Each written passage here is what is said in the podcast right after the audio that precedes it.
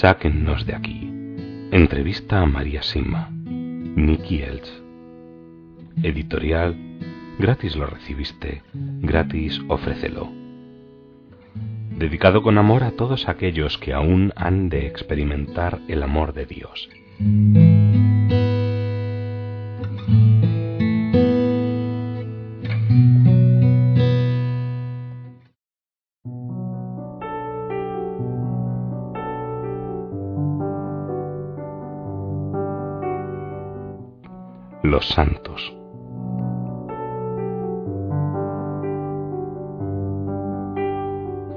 ¿Juegan los santos algún papel importante para las benditas ánimas del purgatorio? San José puede ayudarnos a evitar el purgatorio y deberíamos pedirle constantemente a los santos a quien tengamos devoción que intercedan por las personas queridas que se encuentran allí. Las oraciones de los santos ayudan mucho a quienes están en el purgatorio.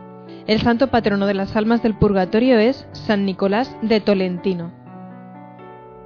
¿Mencionan las almas del purgatorio a los santos alguna vez? No, hasta el momento no me los han mencionado de manera específica, pero sí mencionan a los ángeles, y en especial a San Miguel, que es tan importante. ¿Qué les diría a los cristianos que se cuestionan la importancia de los santos? Les diría que ignorarlos es una pérdida inmensa. Si leemos sobre su vida y sobre lo que hicieron, fortaleceremos nuestra fe. Muchas historias de santos hacen que los libros contemporáneos de cualquier tipo parezcan ridículos, se lo aseguro. Dios tiene buenas razones para darnos a los santos, y es muy necesario y fructífero pedir su intercesión por nosotros o por otras personas. Si nos apoyamos en ellos, contaremos con unos abogados poderosos cuando nos encontremos ante el trono de Dios. ¿Hay santos que viven entre nosotros en la actualidad? Sí, muchos. En estos tiempos en los que vivimos, tan peligrosos e inestables de tanto pecado, la gracia de Dios abunda y eso hace que haya muchos santos. Pocas veces los veremos en los titulares de los periódicos, porque la mayoría de las veces permanecen ocultos hasta llegar al cielo. Eso es así porque es su humildad y obediencia lo que los hace santos principalmente, y los humildes nunca quieren que se les vean o que se les preste atención. Como todos sabemos muy bien, las malas noticias se extienden rápidamente y dan mucho dinero. Las buenas noticias se difunden muy lentamente y no atraen a los medios. Las buenas noticias no venden. ¿A quién consideraría santo en este siglo? Al Padre Pío, al Papa Juan Pablo I, que fue asesinado por su bondad y por reconocer a Satanás entre los masones que han penetrado con fuerza dentro de los muros del Vaticano, a Maximiliano Kolbe y a otro sacerdote polaco más reciente. ¿Cuál era su nombre? El sacerdote al que la policía secreta torturó y luego le ató con alambres y lo ahogó. Popolisco o algo parecido. Ese sacerdote ha aparecido al lado de Jesús vestido de colores rojo y blanco como los mártires. Podría pensar en otros más, pero sé que algunos de los santos más grandes todavía están entre nosotros, escondidos y protegidos. En el norte de Italia, por ejemplo, se da el caso de un párroco que iba a celebrar la misa a unas religiosas y éstas tenían que cerrar las ventanas que estaban en lo alto de la iglesia antes. ¿Sabe por qué? Porque durante la consagración el párroco entraba en un éxtasis tan profundo y tan cerca de Jesús que se elevaba del suelo. Las hermanas no querían que se saliera de la parroquia. Cuando comenzó a hacerse conocido el caso, el obispo del lugar suspendió sus misas en público, porque evidentemente causaban una gran conmoción. Imagínese lo que debe sufrir aquí viendo cómo está el mundo hoy en día. ¿Qué cosas tan extravagantes le habrían diagnosticado los psiquiatras que no son creyentes? Me gustaría saberlo. Sí, diría con certeza que hay muchos santos hoy en día, pero es comprensible que la Iglesia sea muy cuidadosa y deba discernir cuidadosamente el proceso de canonización que comienza solamente cuando llegan al cielo. ¿Cuáles son los conceptos equivocados que se tienen hoy en día sobre los santos? ¿Conceptos erróneos? Creo que el error más común es pensar y afirmar que han recibido gracias que los demás no tenemos, y que por lo tanto no podemos llegar a ser tan santos como ellos. Decir, gracias a Dios no fui elegido para ser santo, es como poner la tirita antes de la herida, y es una pobre excusa. Si quienes dicen este tipo de cosas se hubieran portado igual de bien que ellos, entonces también habrían recibido más y mayores gracias. La justicia de Dios se basa en darnos a cada uno las mismas oportunidades para llegar a ser santos. Los santos se enfadan. Sí, por supuesto que se enfadan, y en especial cuando son testigos de actos en contra del honor de Dios y del amor, sin importar las circunstancias. Sentir rabia y estar enfadado no es un pecado, pero lo que sí se tiene en cuenta es lo que hacemos mientras estamos enfadados. Está permitido enfadarse cuando existe un verdadero motivo, y Dios mismo quiere que sea así. ¿No estaba Jesús enfadado cuando echó a los mercaderes del templo? Sí que lo estaba. Y todavía lo está hoy en día cuando hay quien solo busca el dinero y el provecho personal de un lugar sagrado o de las cosas de Dios. Teniendo en cuenta que efectivamente todos los santos son diferentes entre sí, ¿cuáles son, en su opinión, los rasgos de personalidad más comunes entre ellos, aparte de la humildad? Aman a todas las personas, sin importarles quiénes sean. Ven el bien en todos y perdonan a todos y están dispuestos a hacer cualquier cosa por Dios y por cualquiera de sus seguidores, sin importar las dificultades. También me gustaría aclarar que los santos siempre parecen tener un respeto especialmente profundo y cariñoso por los más jóvenes y los más ancianos. ¿Cree que ha conocido personalmente a algún santo?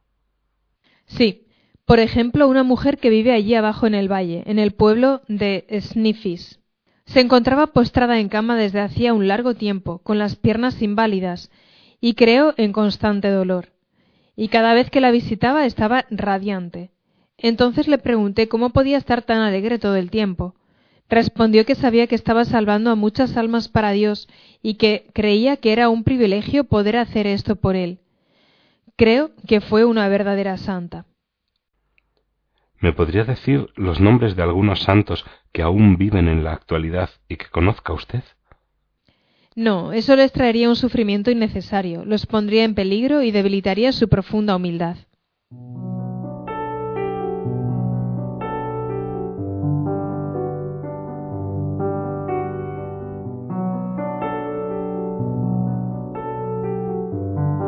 Enseñanzas de la Iglesia y de la Biblia.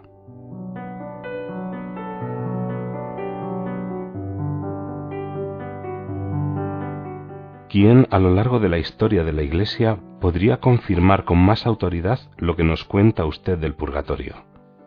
Jesús. En el Evangelio de San Mateo Jesús dice, Te aseguro que no saldrás de allí hasta que hayas pagado el último centavo. Y se refiere al pecado. Luego, más adelante, haciendo referencia a los pecados contra el Espíritu Santo, Jesús dice que tal pecado no será perdonado ni en este siglo ni en el venidero. Aquí Jesús nos dice claramente que hay pecados que serán perdonados en el otro mundo, puesto que el infierno es definitivo, y en el cielo no existe el pecado ni ningún defecto del pecado en absoluto. El mundo siguiente, ese mundo intermedio, se ha conocido durante mucho tiempo y hasta el día de hoy como purgatorio.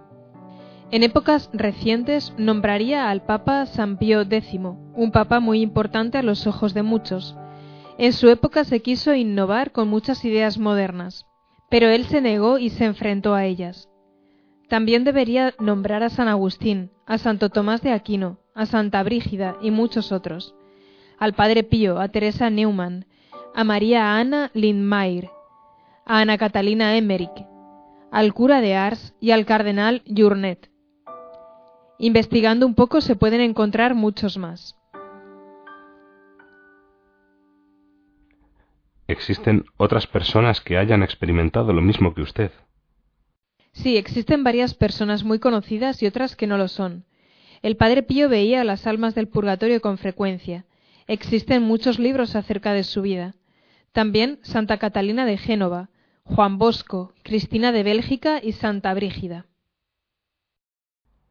Todas esas personas son santas y se encuentra acompañada de santos. También usted es santa. Por Dios, no. Estoy muy, muy lejos de ser santa. Las benditas ánimas del purgatorio me han dicho que muchos otros hubiesen manejado este tema mejor que yo. No por vivir una experiencia como la mía o por tener una revelación privada somos santos. Si es por eso, conozco a una mujer que tenía el mismo carisma que el mío, que con el correr de los años se volvió orgullosa, y su alma acabó perdiéndose. Todos tenemos la misma oportunidad de llegar a ser santos, incluso aquellos que no reciben ninguna revelación privada. Justamente porque se me ha dado esta experiencia, para mí es mucho más difícil ser santa, puesto que se me ha dado mucho más que a otros. Trato de obrar bien, pero al igual que los demás, caigo muchas veces. Antes me dijo que las almas pueden leer. Podría considerarse como un buen gesto y un gesto de amor tener una Biblia abierta para que lean, por ejemplo, el Evangelio de San Mateo. Sí, podría. Pero solo las ayuda por tratarse de un gesto bueno y simpático, lleno de cariño y de confianza, pero dudo mucho que les sirva para algo leer ese texto ya habiendo visto la luz de Dios por ellas mismas. La palabra de Dios es solamente para los vivos. ¿Le han dicho algo las benditas ánimas del purgatorio sobre los hombres ya casados que quieren ser sacerdotes? ¿Es correcto? Sí, me han dicho que lo es, pero solo si la mujer desea acompañar a su marido, y esto significa que está dispuesta a vivir en una sede separada. Sin embargo, las almas dicen que no está permitido que los sacerdotes ordenados contraigan matrimonio y al mismo tiempo sigan siendo sacerdotes. Jesús dijo que es difícil que los ricos entren en el reino de Dios. ¿Qué le han contado las benditas ánimas del purgatorio sobre esta frase? Depende del amor al prójimo. Si los ricos hacen buenas acciones por los pobres, por supuesto que ellos también irán al cielo tan rápido como cualquier otra persona. Sin embargo, es más difícil cumplir la voluntad de Dios cuando uno está cargado de riquezas y tiene la necesidad de protegerlas y administrarlas. Generalmente los ricos se preocupan más por los bienes materiales que aquellos que no tienen más alternativa que depender de la ayuda de los demás. Y en la Iglesia encontramos cada vez menos gente rica. Cuando Jesús pronunció estas palabras, también se refería al reino de Dios en la tierra, porque su reino también está aquí. Podemos formar parte de su reino aquí en la tierra de la misma forma que también podemos formar parte del infierno. Dios nos invita a escucharle en lugar de al César o a Satanás. Jesús nos quiere en el cielo con todas sus ansias, y esta es una de las miles de invitaciones para que caminemos libres de todas las cosas que nos empujan fácilmente hacia abajo. De los dos hombres crucificados junto a Jesús, ¿qué fue lo que hizo el bueno para llegar al cielo? Reprendió al otro, que todavía se burlaba del Salvador. Le dijo que mientras que ellos sí se merecían aquel sufrimiento, él lo había aceptado sin haber cometido falta alguna simplemente porque le dijo sí a la voluntad de Dios y reconoció la inocencia de Jesús. En cuanto a las enseñanzas de la Iglesia durante estas últimas generaciones, ¿cuáles piensa que fueron los errores que hicieron que tantos se alejaran de la Iglesia y perdieran la fe? Eso no es culpa de lo que enseña la Iglesia. Quienes se encontraban en posición de autoridad dejaron de enseñar a los jóvenes que Jesús es todo bondad y todo amor predicaron demasiadas amenazas y poco acerca del amor. No enseñaron casi nada de la belleza de la oración y del ayuno. Dejaron de lado a nuestra Madre y al Arcángel San Miguel, ignorando a dos de los mayores intercesores y las consecuencias fueron drásticas. Resumiendo, diría que se debe a la falta de todo esto. Amor, oración, ayuno, penitencia, Nuestra Señora y San Miguel. Así se ha permitido que Satanás ganase terreno en todos los frentes. Eh, ¿Hay algún pasaje de la Biblia que crea que confirma lo que ocurre cuando rezamos por los difuntos?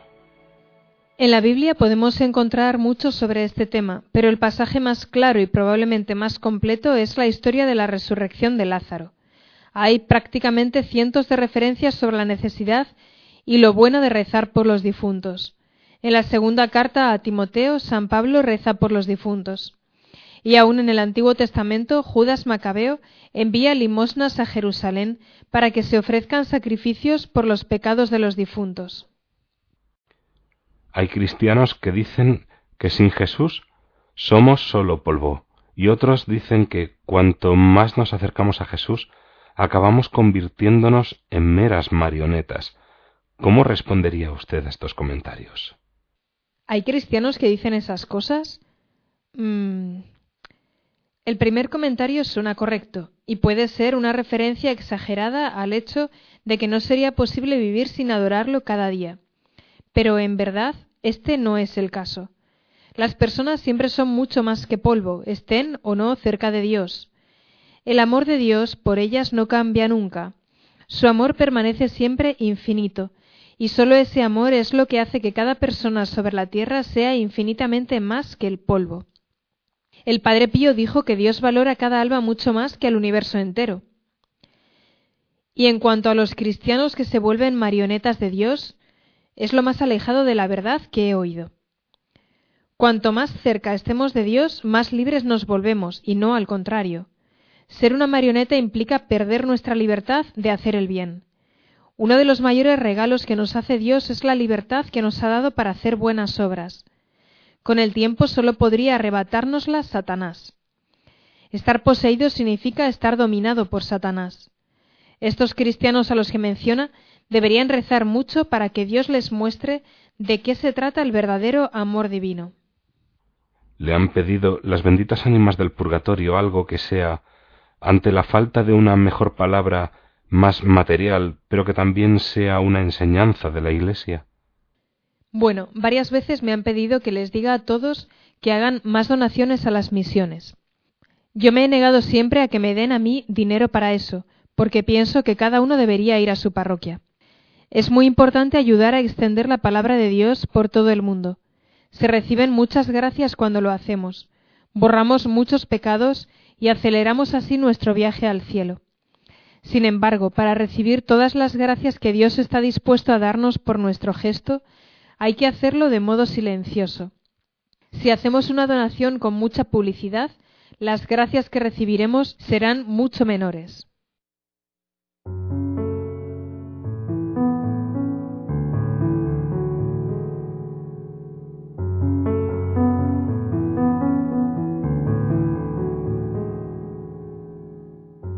Algunas personas dicen que no podemos intentar cambiar a los demás, solo podemos cambiarnos nosotros mismos. Por lo que me ha dicho, esto parece ser parcialmente cierto. ¿Qué piensa al respecto? Es cierto que lo primero que quiere Dios de nosotros es que luchemos cada día por acercarnos más y más a Él. Se puede ver lo justo que es esto. Todos tenemos las mismas oportunidades de mejorarnos a nosotros mismos, pero lo que Dios nos ha dado no termina ahí. Dios nos ha dado como poderosos intercesores a María, a los ángeles, a los santos, a las almas del purgatorio y a cada uno de nosotros. Cuando enumeramos todo lo que Dios nos brinda, observamos que podemos hacer que sucedan cambios en las circunstancias de los demás y así en consecuencia cambiarán su forma de ser. Y también tenemos la responsabilidad de ayudarles. Se trata solamente de una muestra de amor hacia nuestro prójimo, especialmente cuando Dios quiere también que amemos e invoquemos intercesores para nuestros enemigos. Con amor podemos ayudar a que nuestros enemigos cambien de comportamiento solamente reconociendo nuestros propios pecados y pidiéndole a Dios que intercedan por ellos. Tengamos un poco de fe, insistamos en seguir amando, pidámosles cosas a los amigos de Dios y le aseguro que muchas de esas personas sin amor cambiarán su forma de ser.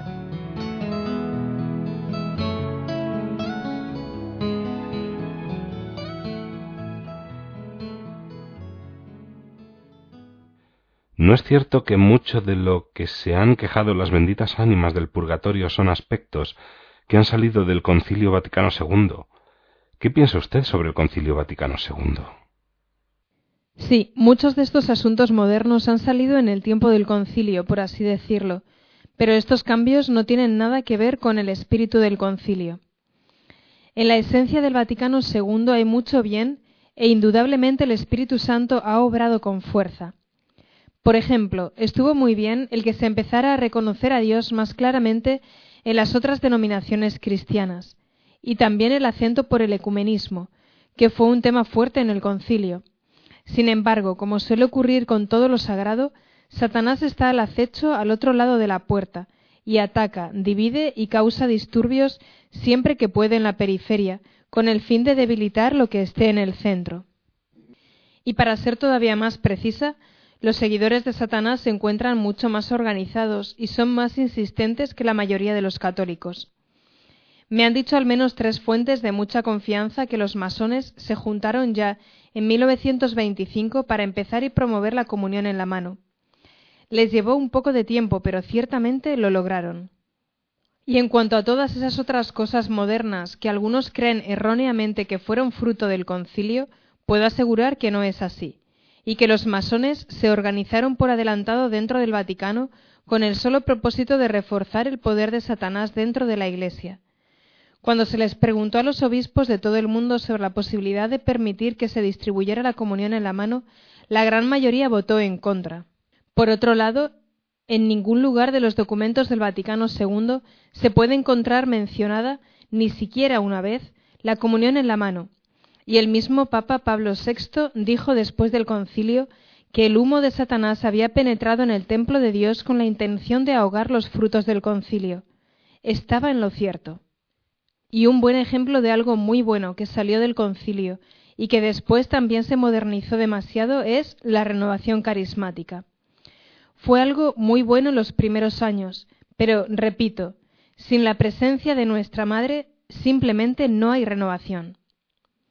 Hoy en día ese movimiento se encuentra muy fragmentado y solamente podría volver a unirse si sus líderes incluyeran a la Virgen en todas sus actividades. No se olvide ni por un minuto que nuestra Madre se encontraba en la habitación de arriba cuando descendió el Espíritu Santo. Su modernización ha permitido que Satanás la fragmente de forma muy eficiente. Y si pensamos en los diversos concilios que se han dado en la historia, se ve claramente que después de cada uno viene un tiempo de confusión. Este concilio ha sido el más largo hasta el día de hoy, ¿no es cierto? Toda esta confusión, sin embargo, pronto se asentará. Efectivamente, fue el más largo, pero volvamos a la renovación. ¿Tiene algún consejo para aquellos que pertenecen a ella? Sí, deberían hablar menos, ser más humildes y rezar más. La fe y los sentimientos no deben mezclarse. ¿Alguna vez las almas han respondido a una pregunta que usted u otra persona formulara cuya respuesta estaba más allá de lo que la teología acepta? Bueno, quizá, y desearía el consejo de los buenos teólogos si no tuvieran inconveniente en contestarme. Recuerdo que alguien preguntó una vez si solo los niños abortados van al limbo, en vez de al purgatorio, o directamente al cielo, o si también van allí los niños que nacen muertos y los más pequeños por falta de oración. A esto un alma respondió Entre los más jóvenes también hay algunos adultos. Con respecto a esto, debo admitir que no sé qué circunstancias pueden permitir que esto ocurra.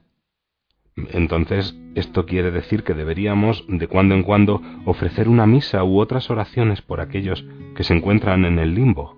Sí, parece que deberíamos hacerlo, pero es muy poco lo que tenemos que hacer para que Jesús se los lleve al cielo. Una misa seguro que permitirá un gran número de almas que sean recibidas en el mejor de los lugares.